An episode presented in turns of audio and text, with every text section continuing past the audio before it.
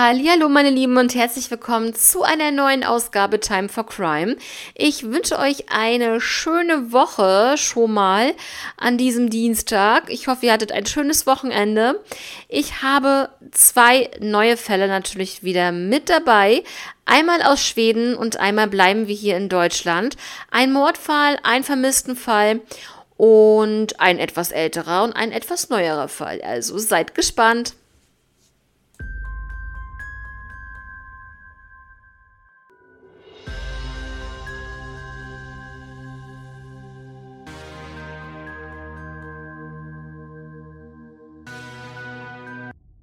Ja, im ersten Fall geht es nach Schweden. Es geht um den Mordfall an Eva Söderström aus dem Jahr 1987. Eva wurde 1960 in Schweden geboren, hatte einen Bruder und eine drei Jahre jüngere Schwester, und zwar mit Namen Annelie. 1987 war Eva 27 Jahre alt und lebte im Haus ihrer Eltern zusammen mit ihrer Schwester. Sie war sehr beliebt, sozial und auch tierlieb. Sie liebte Pferde über alles, besaß sogar mehrere Pferde und bewarb sich dann an einer Schule als Studienberaterin, bekam sogar den Job. Ja, und äh, der war äh, befristet. Und sie hat dann auch dort eine Wohnung gefunden. Im September 1987 sollte dann dieser Umzug stattfinden und äh, sie hat natürlich auch nach einem Stellplatz, einen neuen Stellplatz für ihre Pferde gesucht und auch den Transport der Pferde organisiert, der am 25. September 1987 stattfinden sollte. An dem Abend davor war sie bei einem Freund. Das war der Ex-Freund ihrer Schwester Annelie.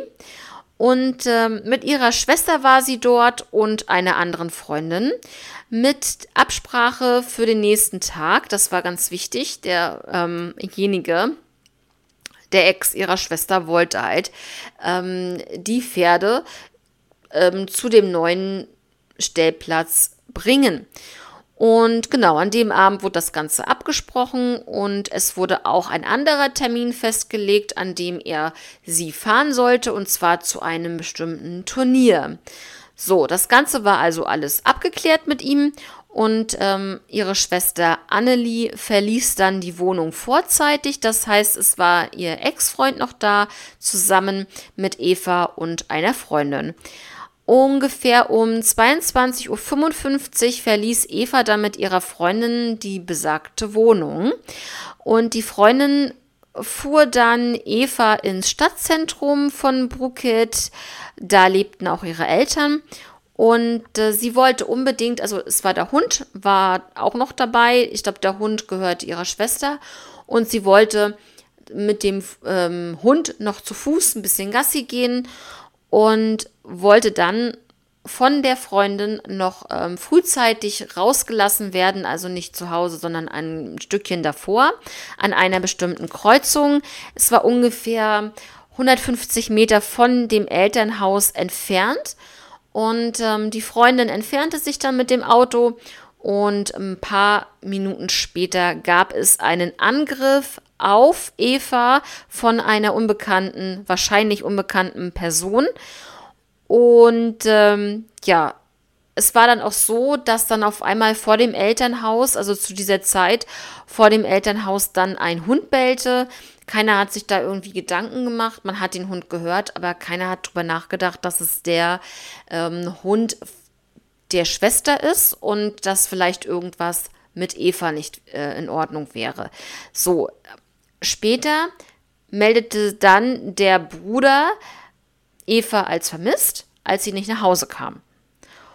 Und es wurde dann in der Nähe des Ortes, wo Eva angegriffen wurde, ein Notizbuch gefunden mit Evas Namen. Ähm, irgendwo so im, im, Dickicht sozusagen in der Nähe des, ähm, ihres Zuhauses. Und genau, es war auch so, dass eine Nachbarin etwas in einem Waldgebiet liegen gesehen hatte und ja, das war wohl eine Leiche. Und sie hat dann, das wusste sie nicht ganz genau, hat dann trotzdem die Polizei alarmiert. Die kam, untersuchte das Ganze und stellte fest, ja, korrekt, es ist eine Leiche dort gefunden worden in diesem Waldstück. Und es war Eva. Ja, ihre Schwester Annelie war auch schon auf der Suche nach ihr und kam dort an und rannte sofort zum Fundort. Und ja, um 14.40 Uhr an diesem Tag wurde Eva dann von ihrer Schwester Annelie identifiziert. Ähm, wie war die Auffindesituation von Eva? Also Eva lag auf den Rücken, nur mit einem T-Shirt bekleidet und äh, die restliche Kleidung lag neben ihr. Ihr Hosenbein war teilweise von innen nach außen gedreht. Und jetzt kommt das wirklich krasse, finde ich. Der Hund war ja beim Elternhaus und hat gebellt, hat sicher sichtlich um Hilfe gerufen. Ganz ehrlich, definitiv. Muss dann zurückgelaufen sein zu diesem Tatort, denn der Hund wurde dann neben Eva auch tot aufgefunden. Ja, also, ähm, ja, da kommen wir gleich nochmal zu, ähm, finde ich wirklich sehr, sehr schlimm, dass ähm, auch noch der Hund so bestialisch umgebracht wurde. Aber da kommen wir gleich dazu. Insgesamt war es eine Liegedauer von Evas Körper zwischen 16 und 17 Stunden. Draußen, wohl bemerkt. Und jetzt kommt's, es hat in Strömen geregnet in dieser Nacht. Das ist das große Problem, um irgendwelche Beweismittel noch zu finden, um irgendwelche Spuren, ähm, ja, an der Leiche zu finden. Es wurden an ihr mehrere Stichwunden festgestellt. Insgesamt wurde auf ihren Oberkörper zehnmal eingestochen und dann auf ihren Bauch einmal.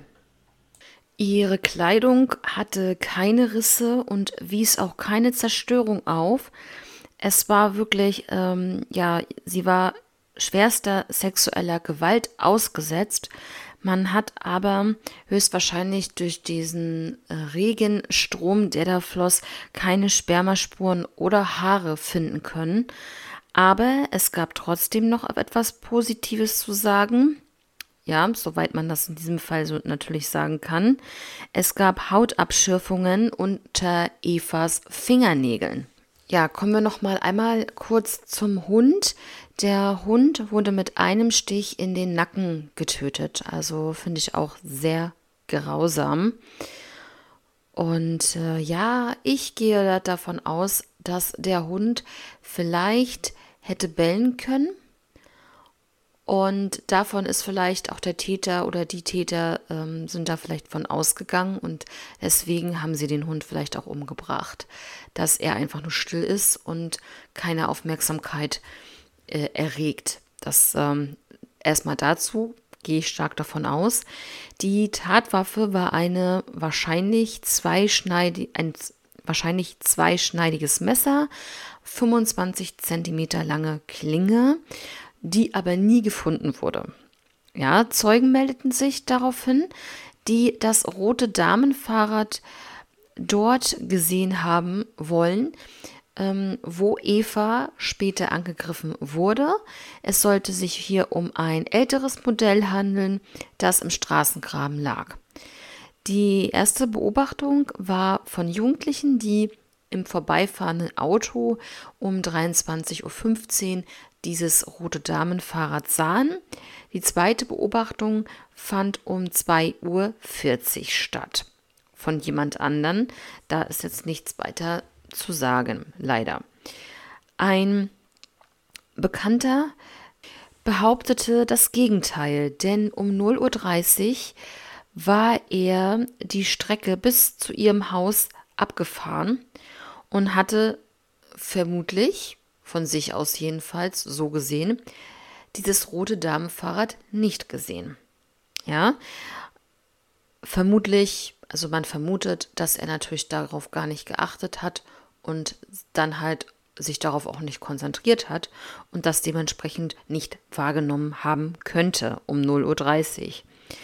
Ähm, weil, wie gesagt, andere Beobachtung war, um 2.40 Uhr lag es noch da. Und dann muss es ja um 0.30 Uhr auch schon da gelegen haben. Ne? Dann gab es andere Zeugen, die am Morgen des äh, 25. September 87 um 5.30 Uhr da vorbei ähm, gingen beziehungsweise da in der Nähe. Und zwar gab es einen Zeugen, der mit seinem Hund unterwegs war. Da war es so, dass ihm ein Fahrradfahrer mit einem roten Fahrrad, er konnte natürlich nicht genau erkennen, ob es jetzt ein Damenfahrrad war oder ein Herrenfahrrad, jedenfalls war das Fahrrad definitiv rot und er wurde fast von dem Fahrradfahrer überfahren. Die Beschreibung dieses Fahrradfahrers war wie folgt. Er war 1,85 Meter groß und schlank, hatte eine blaue Freizeitjacke an, eine Hose der Marke, ja jetzt kommt's, ähm, Fjell Reven. Er hatte eine dünne graue Mütze auf mit blauen Streifen. Und an dem Fahrrad ist aufgefallen, dass einmal ein Rücklicht fehlte und ein Frontlicht. Wie gesagt, auch hier älteres Modell, das würde ja übereinstimmen. Und er hatte eine schwarze kleine Tasche auf dem Gepäckträger. Daraufhin wurden über 170 Fahrräder untersucht, aber das Richtige war hier nicht dabei. Der Hund, wie ich vorhin schon erwähnt hatte, war der Hund von ihrer Schwester Annelie. Er war neun Jahre alt und war ein finnischer Spitz, so wurde das betitelt. Er war unhöflich zu anderen Personen, also das war halt so seine Eigenart. Und er muss definitiv den Täter oder die Täter gekannt haben, denn nur so kann er so relativ ruhig gewesen sein und konnte sich auch von dem Täter oder die Täter ähm, anfassen lassen. Ja, das hat er sonst nicht gemacht. Also geht man stark davon aus, dass er definitiv die Täter oder den Täter kannte. Es gab wohl auch Fehler seitens der Polizei. Ein Journalist hat dann am Fundort einen Damenkamm gefunden. Und ähm, dann gab es noch eine Beobachtung, denn zwei Mädels sind zu diesem Zeitpunkt per Anhalter unterwegs und ähm, ja, sie haben einen Fahrer gefunden, der sie mitgenommen hat. Diese Beschreibung des Fahrers, es war, es war so ein bisschen seltsam bei ihm, war, er war zwischen 30 und 40 Jahre alt und er hatte seine Hände blutig.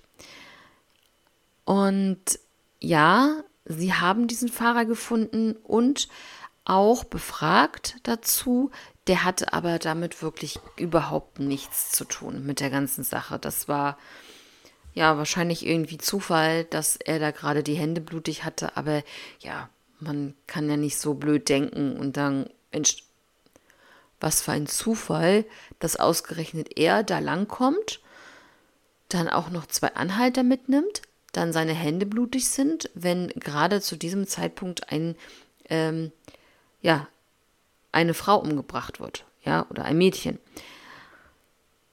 Dann gab es ähm, Selbstmordversuche, ja, also ein Mann, beziehungsweise ein Selbstmordversuch, ein Mann hat in einem Hotel versucht, sich umzubringen. Und er betonte halt, dass er etwas Schreckliches getan, haben, getan hat.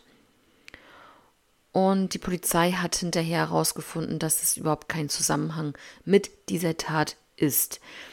Äh, Nummer drei ähm, war ein Verkäufer, der ins Visier ähm, gekommen ist, der Ermittler. Und zwar war das ein farbiger Mann.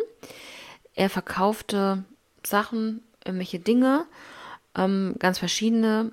Er hatte, ähm, er sprach schlecht Schwedisch und war wohl ein Student.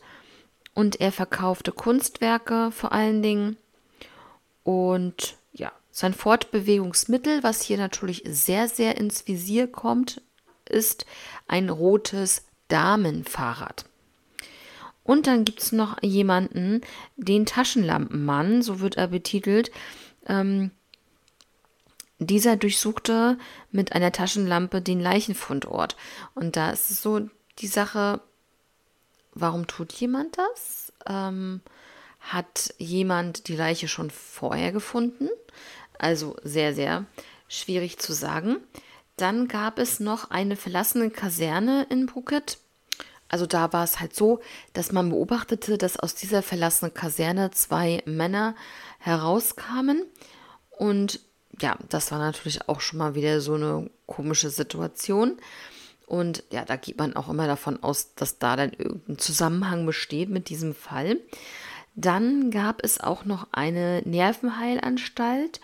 Und zwar ist das, heißt die Sitjöns. Ähm, genau. Einige Patienten waren hier auf der Flucht. Und es gab auch eine Militärübung in diesem Bereich mit ungefähr 15.000 Teilnehmern. Da kann immer noch jemand von diesen Teilnehmern hier der Täter sein. Ne? Deswegen ganz, ganz wichtig. Dann wird natürlich auch ein ähm, Profil des Täters erstellt. Und nun zu den Theorien, dass es ähm, eine fremde Person war. Das ist eher unrealistisch, aufgrund, dass der Hund nicht gebellt hat, zumindest nicht vor Ort. Die nächste Theorie ist dann natürlich, dass es eine bekannte Person war. Es gab einen bestimmten stadtbekannten Fahrradfahrer, der hieß Sture, der ständig Frauen belästigt hatte, unter anderem. Ja, da ist man aber auch nicht so drauf gekommen, dass der irgendwas damit zu tun hat, aber ja, der ist natürlich auch ins Visier geraten, gerade mit seinem Verhalten Frauen gegenüber, ganz klar. Ja, der Fall ist jetzt halt 36, 36 Jahre her und ich muss euch sagen, es ist sehr, sehr schwierig, das dann noch zu klären, aber man hat ja trotzdem dieses Material, ein DNA-Material unter ihren Fingernägeln gefunden. Da hofft man natürlich, dass man heutzutage noch so ein Match findet, und so den Täter äh, herausfindet, weil äh, in der letzten Zeit sind viele Täter enttarnt worden durch DNA-Tests, durch Übereinstimmungen in der Datenbank und da können wir nur drauf hoffen. Im zweiten Fall jetzt gehen wir nach Deutschland, beziehungsweise wir bleiben hier in Deutschland. Es geht um den vermissten Fall von Monika Liebel aus dem Jahr 2007. Ja, wir befinden uns in Süddeutschland. Monika wurde am 16. Januar 1966 in München geboren, hat eine Ausbildung zum, ähm, zur Drucktechnikerin gemacht. Im Jahr 2000 ist sie dann nach Erding gezogen, also von München nach Erding und war dort Bademeisterin in der Therme von Erding ja, dann wollte sie irgendwann mal natürlich eine berufliche Veränderung haben. Sie war dann 41 Jahre alt. Im Jahr 2007 war das Ganze. Sie hatte Reisepläne geschmiedet mit ihrem Bruder. Und was man halt sagen muss zu ihrem Lebensstil, sie hatte wirklich viele Männerbekanntschaften aufgrund von Kontaktanzeigen. Ja, das einmal dazu, das ist ganz, finde ich, wichtig zu erwähnen. Dann war Freitag, der 20. Juli 2007. Sie ist nicht zur Arbeit erschienen. Sie ist aber zweimal in einem Reisebüro aufgetaucht, hat aber keine Reise gebucht. Um 16.49 Uhr hat sie in einem Supermarkt eine Flasche Wasser gekauft und um zwischen 19 Uhr und 20 Uhr hat sie dann mit ihren Eltern in München telefoniert. Da gab es also auch noch ein Lebenszeichen. Warum sie an dem Tag nicht zur Arbeit ging, ist halt auch immer noch unklar. Und am Telefon flüsterte sie eher mit ihren Eltern und sie sagte, sie würde gleich kommen. Ein Tag später, das war der 21. Juni 2007, findet ein Spaziergänger die Häkeltasche von Monika mitten auf einer Badewiese war das, und zwar am Krontaler Weiher, so heißt das da. In dieser Häkeltasche von Monika fand man bestimmte persönliche Gegenstände und sage und schreibe 8000 Euro, die vom Sparbuch genommen wurden. Ihr Auto, ein Ford Car, der wurde in der Erdinger Innenstadt ähm, geparkt aufgefunden. Ja, dann hat man erstmal überhaupt nichts weiter machen können. Man hat keine weiteren Hinweise gehabt. Der Fall wurde kalt. Im Jahr 2018, elf Jahre nach dem Verschwinden von Monika, am 21. Juli 2018 wohl bemerkt, hat das LKA Baden-Württemberg einen anonymen Anruf erhalten. Ähm, dieser anonyme Anrufer meinte ein Gespräch mitbekommen zu haben. In diesem Gespräch ging es um den vermissten Fall von Monika Liebel. Und Monika soll sich wohl mit einem Mann getroffen haben. Es gab dann einen Streit und dieser hätte sie getötet. Die Leiche soll in einem nahegelegenen Schrebergarten vergraben worden sein. Und man nannte am Telefon auch den Namen des Täters. Ja, natürlich ist dem Ganzen nachgegangen worden, Schrebergarten untersucht, diese Person wurde untersucht, nichts gefunden, keine Beweise für die Täterschaft dieses Mannes. Also Schwierig zu sagen, ob das alles nur wieder so ein Fake-Anruf war oder nicht. Einmal nochmal zur Beschreibung von Monika. Sie verschwand zwischen dem 20. und 21. Juli 2007 mit 41 Jahren.